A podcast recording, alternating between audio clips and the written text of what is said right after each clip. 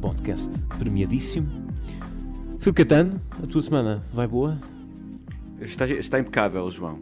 Houve uns dias melhores uh, do que outros, hoje é um bom dia. O que sentes de agora gravarmos oficialmente à quinta-feira? Eu sinto-me bem, eu acho que é o dia em que eu me sinto mais à vontade para, para gravar o, o podcast, acho que é porreiro e já temos um lastro da semana e assim o episódio fica pronto à sexta, bem ali junto do fim de semana. Eu parece-me bem, e tu? Faça todas as nossas uh, peregrinações, achas que este, dirias que este é o dia final? Não faço. Eh, tenho aprendido muito com. Ou ainda, ou ainda, ou ainda chegaremos a ser um podcast de segunda-feira? Um dia acho que vamos experimentar a segunda-feira. Eu acho que sim. Eu acho que vamos ser gente que arranca a semana e que não que a fecha. não sei, segundas-feiras não costumam ser um dia disso. espetacular para mim, mas. Oh, mais uma razão para gravar. Podemos testar. Mais uma razão para gravar. Um dia sem anúncio. Vamos um semanário deixar... post Um é semanário post é, é isso. É isso. É, uma, é, é um chamada antevisão. Isso. É, antevisão. Antevisão da semana. E esta semana, muita coisa a acontecer lá fora. Sem mais demoras, vamos ao nosso tema: Lula livre.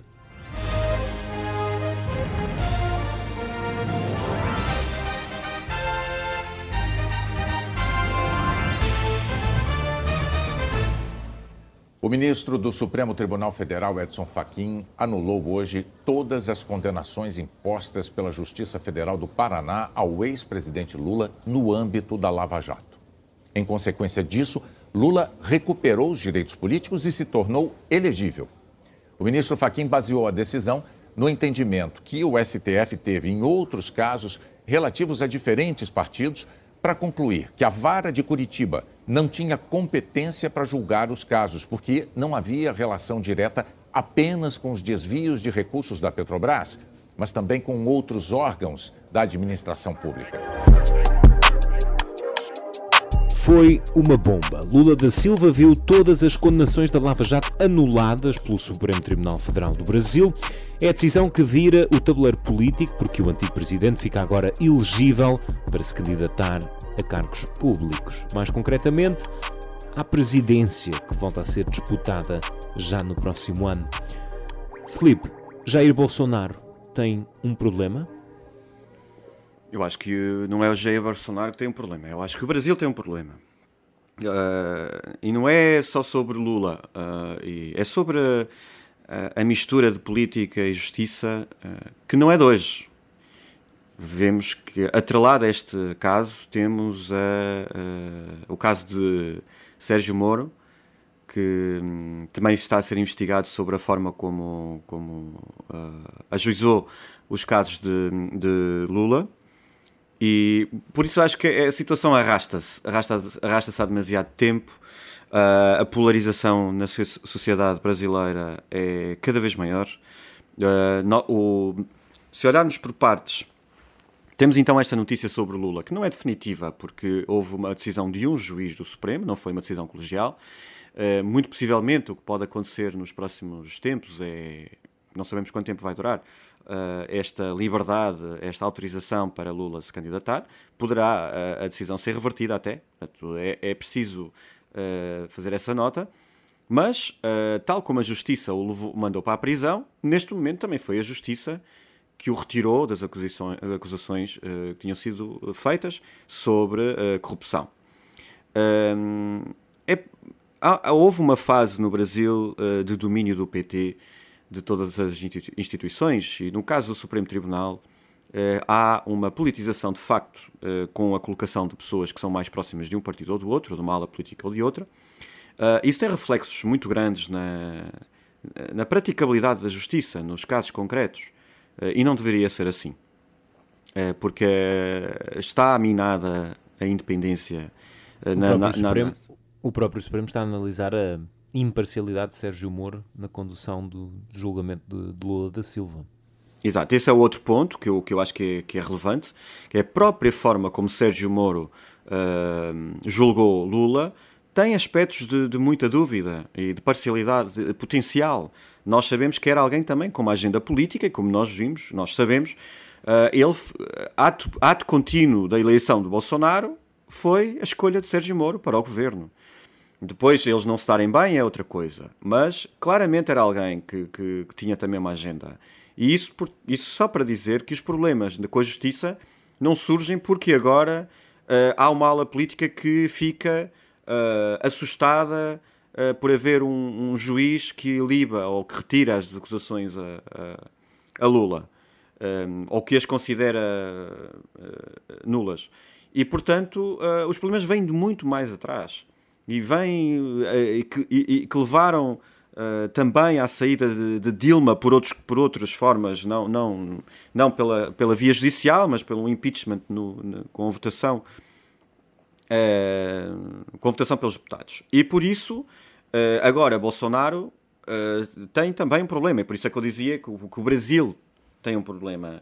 E não é causado apenas por, por este caso de Lula, é que agora o PT não aproveitou nenhum deste tempo da ausência de Lula para encontrar alternativas, não se conseguiu reinventar, uh, não conseguiu seguir um rumo, esteve sempre à espera de Lula.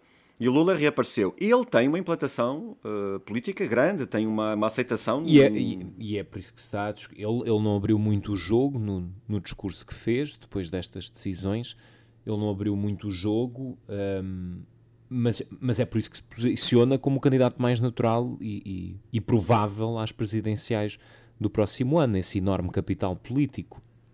Sim, pelo, pelo lado do PT, claramente. Uh, agora temos é uh, potencialmente dois grandes candidatos, uh, são dois presidentes, não é? No fundo, uh, que se defrontam, e é a primeira vez que Lula vai defrontar Bolsonaro, e, e vai ser um choque de titãs, acho que podemos dizer isso, porque Lula é muito mais agressivo no discurso, até no bom sentido, é, é, é alguém que domina mais a comunicação e que tem mais noção da, da gestão da, da, do contacto com as massas e com o seu eleitorado, não é? Do, ao contrário de Dilma, que tinha mais fragilidades nesse sentido, é alguém com uma uh, um carisma muito superior ao de Dilma, que tem também maiores, maiores problemas, não é? Do, comparando com Dilma. Uh, Dilma não tinha processos na justiça, nem suspeitas.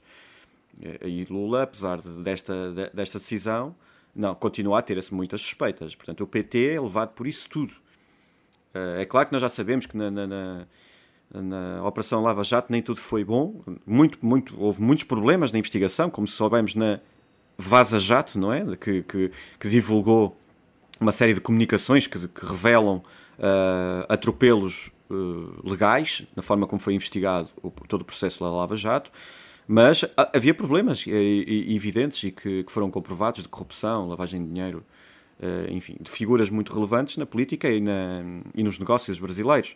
Bolsonaro tem, um, tem também uma questão que é, é ele é um presidente que não que não levou o Brasil para um, para um lugar melhor. Uh, e, e, para além disso, trouxe uma gestão de pandemia absolutamente catastrófica. Uh, e uh, agora o que ele se.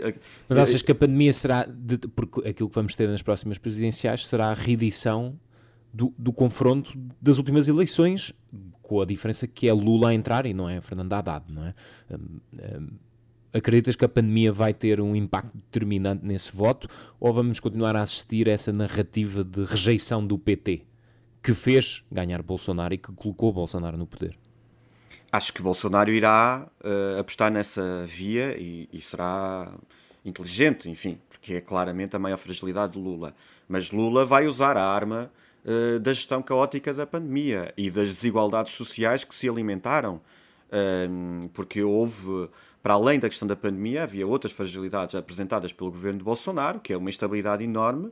Uh, e, e, claramente a pobreza a aumentar e, e, e, a classe média a ser esmagada. Eu acho que é o lado da crise social uh, criada em cima da crise pandémica e económica, a crise sanitária, um, sublinha a impreparação uh, de um presidente. E é muito controverso uh, Bolsonaro dizer que se Lula fosse presidente seriam, seriam roubados 90% dos recursos destinados à pandemia. Nem sei o que é que ele quer dizer com isso. Quer dizer, não há nada que comprove. Uh, pelo contrário, acho que se há alguma coisa que Lula poderá apresentar como crédito é precisamente na ajuda à população. Uh, que o PT tem muitas falhas, de facto, pelos casos de, de corrupção, uh, sim, mas, mas houve dados muito, muito bons na gestão do, do, dos recursos a nível social. E por isso eu acho que claramente vai ser, vai ser se, se, essa, se essa candidatura se confirmar por parte de, Lula, e Bolsonaro obviamente vai se candidatar, vai ser muito acirrada, usando uma expressão uh, português do Brasil. Agora, resta saber quem é o candidato uh, mais ao centro, que seja uma pessoa menos controversa e que apresente, tipo Ciro Gomes ou, ou João Dória, que, que que apresenta uma, uma terceira via. João Dória que já começou também a, a tirar umas farpas a Lula. Mas, já, começou mas, mas, já começou a entrar no jogo. Certo, e João Dória tem de facto uh, o capital suficiente para atacar os dois uh, e apresentar bons resultados. Uh, não sei se tem o, o, o, capital político suficiente para um, a nível nacional, não é? Uh, porque, é, porque, em São Paulo sim, e diria que Rio de Janeiro também, as grandes cidades talvez do Sul, mas, mas, mas duvido muito que penetre num eleitorado tradicional do Nordeste para Lula, um, ou em, em, poderá capitalizar algum do eleitorado Bolsonaro descontente com o PT, acho que sim, daquelas faixas da população, uh, classe média alta e rica, mas, mas esses estão normalmente bem protegidos por, por Bolsonaro, que sempre, que sempre conseguiu ir a, a, essas faixas da população. Agora, de qualquer forma, é, eu acho que a, a outra conversa é quem é que vai emergir eh, neste lamaçal, não é? Porque eu, eu, acho que o que vai haver é um lamaçal entre, entre Bolsonaro e Lula. Filipe, estamos falados deste lado, relativamente ao tema da semana. Brasil ainda vai voltar uh, muitas vezes ao nosso programa, isto vai aquecer. Vamos para as embirrações e distinções. Perfect. Continua a violenta repressão em Myanmar, com centenas e centenas de detidos e pelo menos 60 mortos desde o início do golpe militar que pôs fim a um já frágil caminho à democracia. A ordem das autoridades é mesmo para disparar sobre os manifestantes e assim tem sido até culminar numa imagem que correu o mundo, a de uma freira de, ajoelhada a implorar aos militares para que parassem de matar. Filipe, se as trevas voltaram a, em Myanmar, onde é que isto acaba? não acaba bem. Eh, e está a ficar cada vez mais violento. Eh, todos os dias temos registro de. Nem vale a pena dizer os números, porque eles estão sempre a alterar-se durante o dia e, e, são muito preocupantes. Eh, já nem se, cala, já nem se fala de Aung San Suu Kyi, apenas há acusações por parte dos militares, até agora de desvio, eventual desvio de dinheiro. Mas ehm, eu não vejo solução a nível uh, internacional, não vejo ninguém assim extremamente preocupado em fazer alguma coisa para mudar aquilo, porque é, é, é, é complexo, é muito complexo. Uh, mas tu falaste aí da, da questão da, da freira, uh, da irmã Anne Rosa Nutaung, não sei se a pronúncia está correta, mas, mas ficou. Eu acho que não, até partilhei com vocês aquilo, pareceu-me uma espécie de momento Tiananmen Uhum. porque ela aparece. Sim, houve, houve muitas leituras nesse sentido. Aquilo. Em comparação. Sim.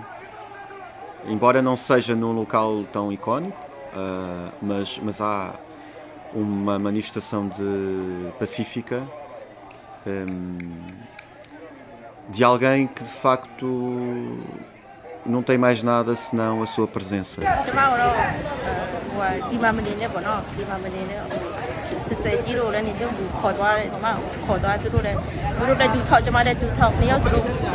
A imagem é aterradora, a imagem é aterradora. E é e é, é heartbreaking mesmo, porque depois também há, há, há vídeo de, de, daquele momento e, e, e, e, vê-se de facto aquela pessoa muito, muito frágil, muito exaltada e, e, desesperada, não é? E acho que é um, assim, uma das imagens mais fortes do ano até agora. É, ela já repetiu aquele gesto mais que uma vez e, e já levou até alguns militares a reagirem, uh, também ajoelhando-se perante ela.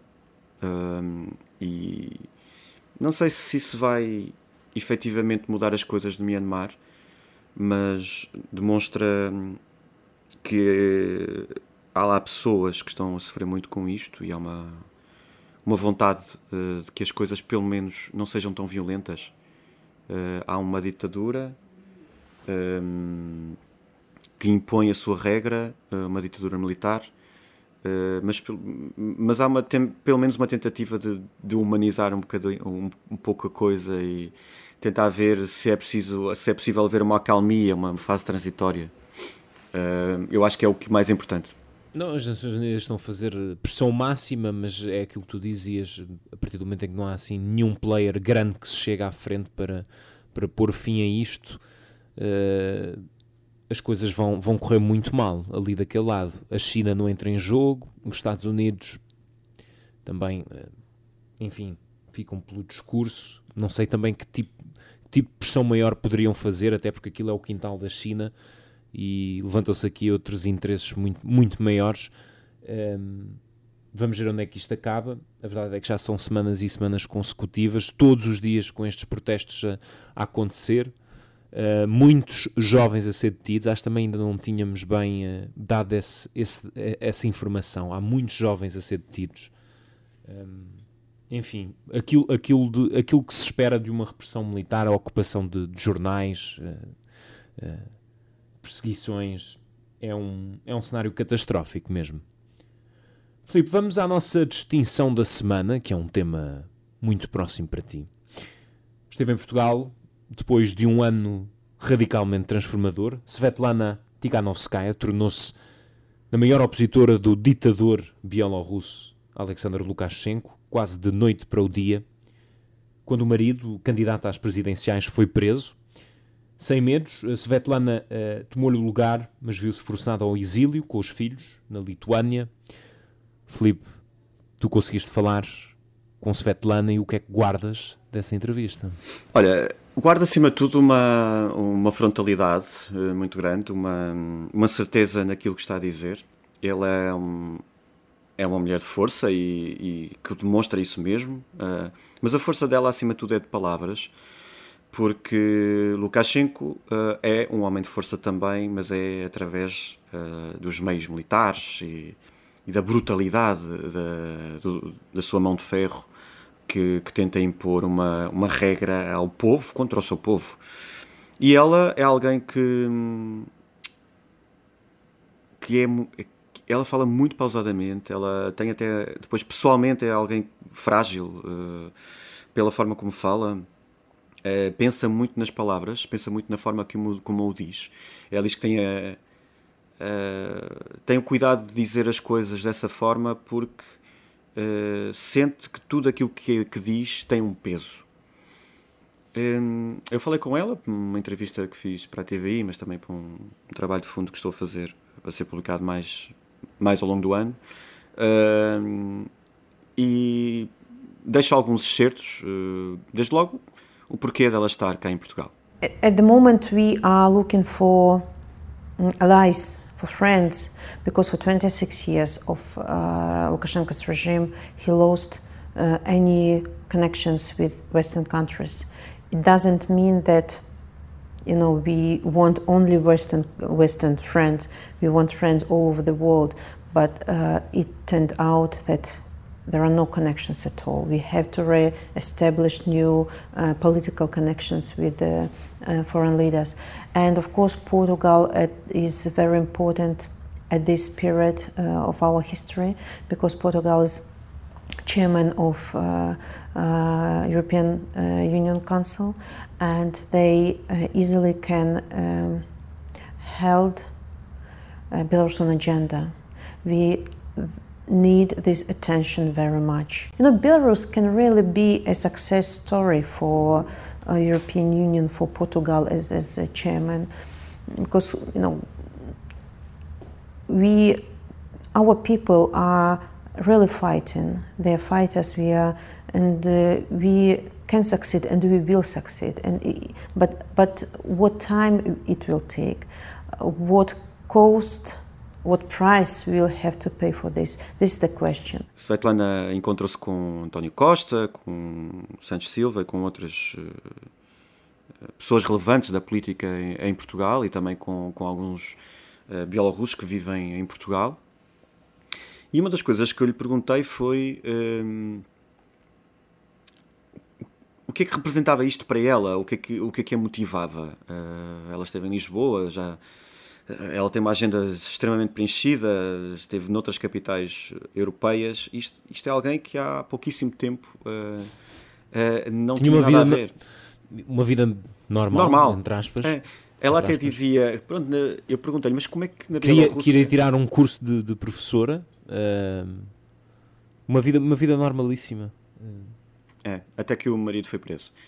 Uh, e, e eu perguntei mas de onde é que vem esta força? Há tantas mulheres uh, protagonistas na, no, no, na luta contra Lukashenko. O que é que a fez? O que é que a motivou um, a combater? Uh, e ela respondeu-me, disse-me várias coisas, mas eu escolhi uh, esta parte que me parece elucidativa.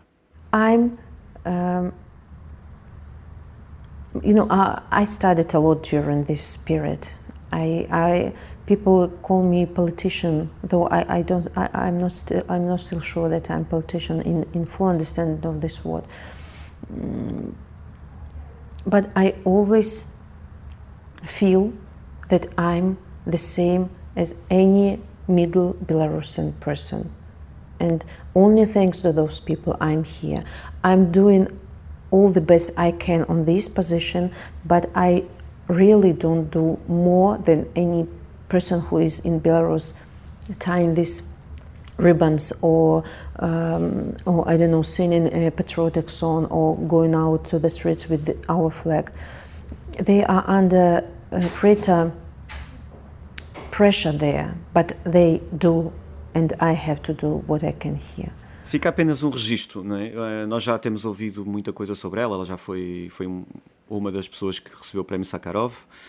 Uh, ela é alguém que vai ficar por cá. Ela vai, ela está, ela vive na Lituânia, em Vilnius, uh, mas uh, está em permanente discussão com, com, com vários governos que estão disponíveis para, para ajudar nesta causa e a sensação é que ela e outras pessoas que têm, que têm lutado pela democracia na Bielorrússia acham que Lukashenko pode cair a qualquer momento. Não sabem quando, vão permanecer nesta luta. Uh, uh, dizem que os belorussos que, que vivem lá no país, quando saem de casa, nunca sabem o que é que lhes vai acontecer. Eles saem de casa sempre com uma muda de roupa, por exemplo, e, e não sabem se o dia vai terminar em casa ou numa prisão.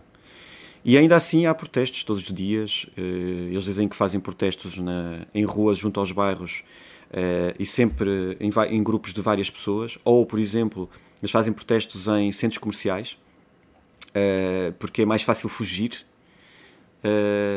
Por isso a resistência continua, apesar de haver uma espécie de apagão mediático ou, ou pelo menos de acesso ao país.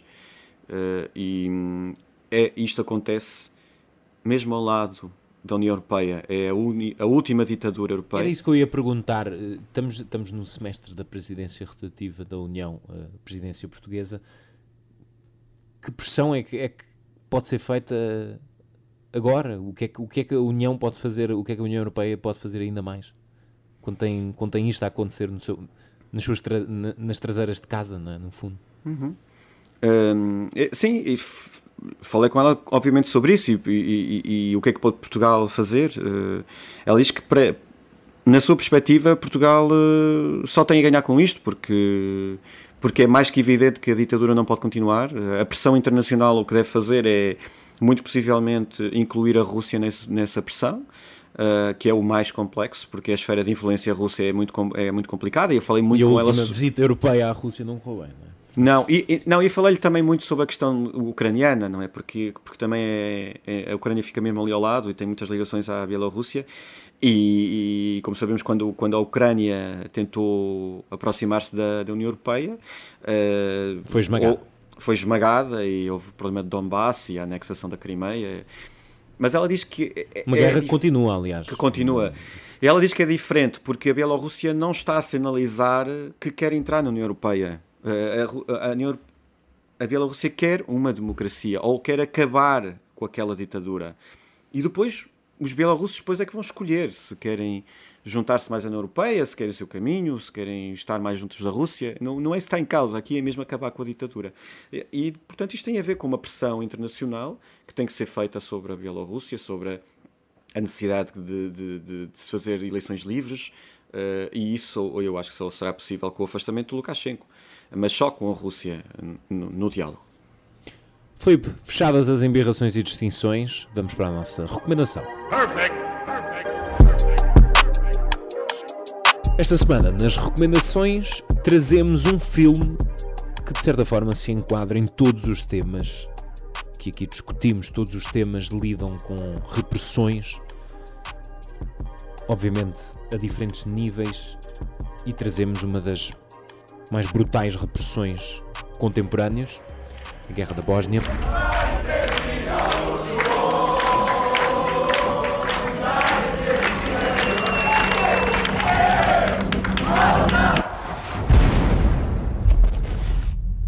As I said, they have been issued an ultimatum.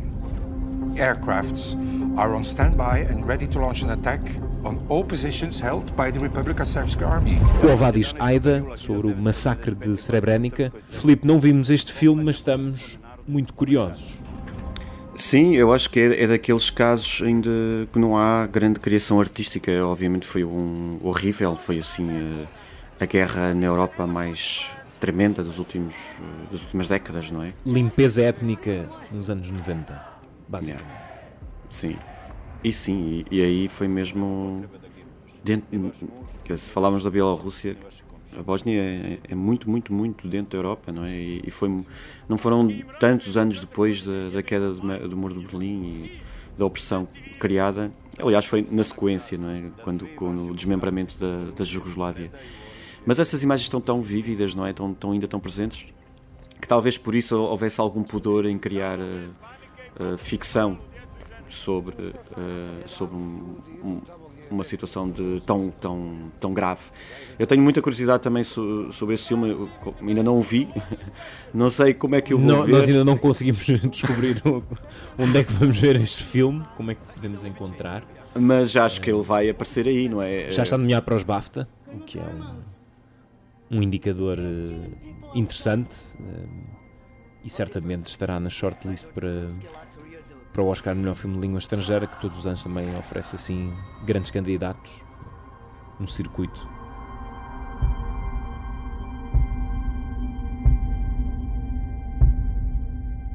Ah, Deixa-me só dizer que, que, tenho que agradecer ao Marco uma oferta que nos fez uh, de uns é cadernos é especiais de 366 ideias ele sabe que nós gostamos muito de, de cadernos. E aquele caderno é muito bonito, Marco. Muitos parabéns. Muito obrigado, muito obrigado. Marco, muito obrigado. O meu ainda está, o meu ainda está por usar, mas está ali, está guardado na minha mala já, assim que precisar dele. É uma coisa simples, minimalista até. Não é? Minimalista. Acho que podemos considerar minimalista, mas parece-me de bom gosto. Onde cabem mais do que 366 ideias? Depende. Se for os textos que tu escreves, não cabem nem 10.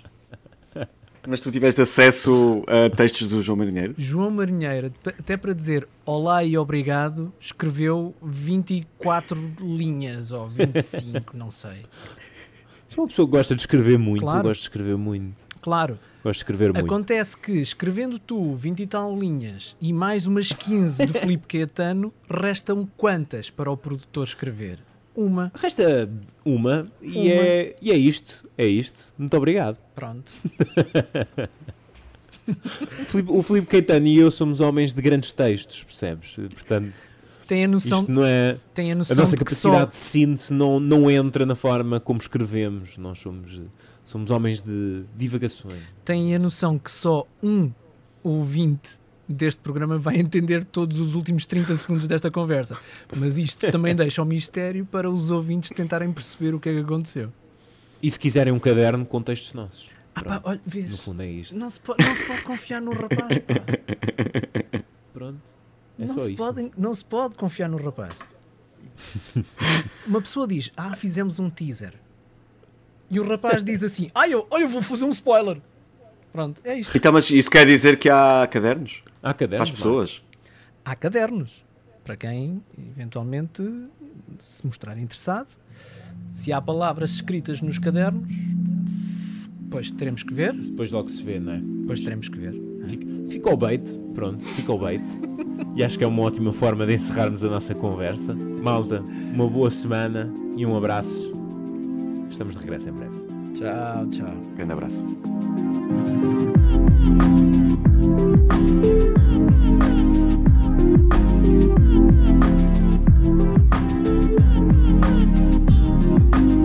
Globalistas é um programa de Filipe Caetano e João Póvoa Marinheiro, com produção 366 ideias e edição de Marco António. O site do programa é globalistas.pt. Pode enviar e-mail para globalistaspt.gmail.com e contactar os autores pelas redes sociais. Filipe Caetano no Twitter, João Póvoa Marinheiro no Instagram e no Facebook. Pode sugerir temas e dizer o que pensa do podcast, também no iTunes, Apple Podcasts, no Spotify ou na aplicação de podcasts em que ouve o programa.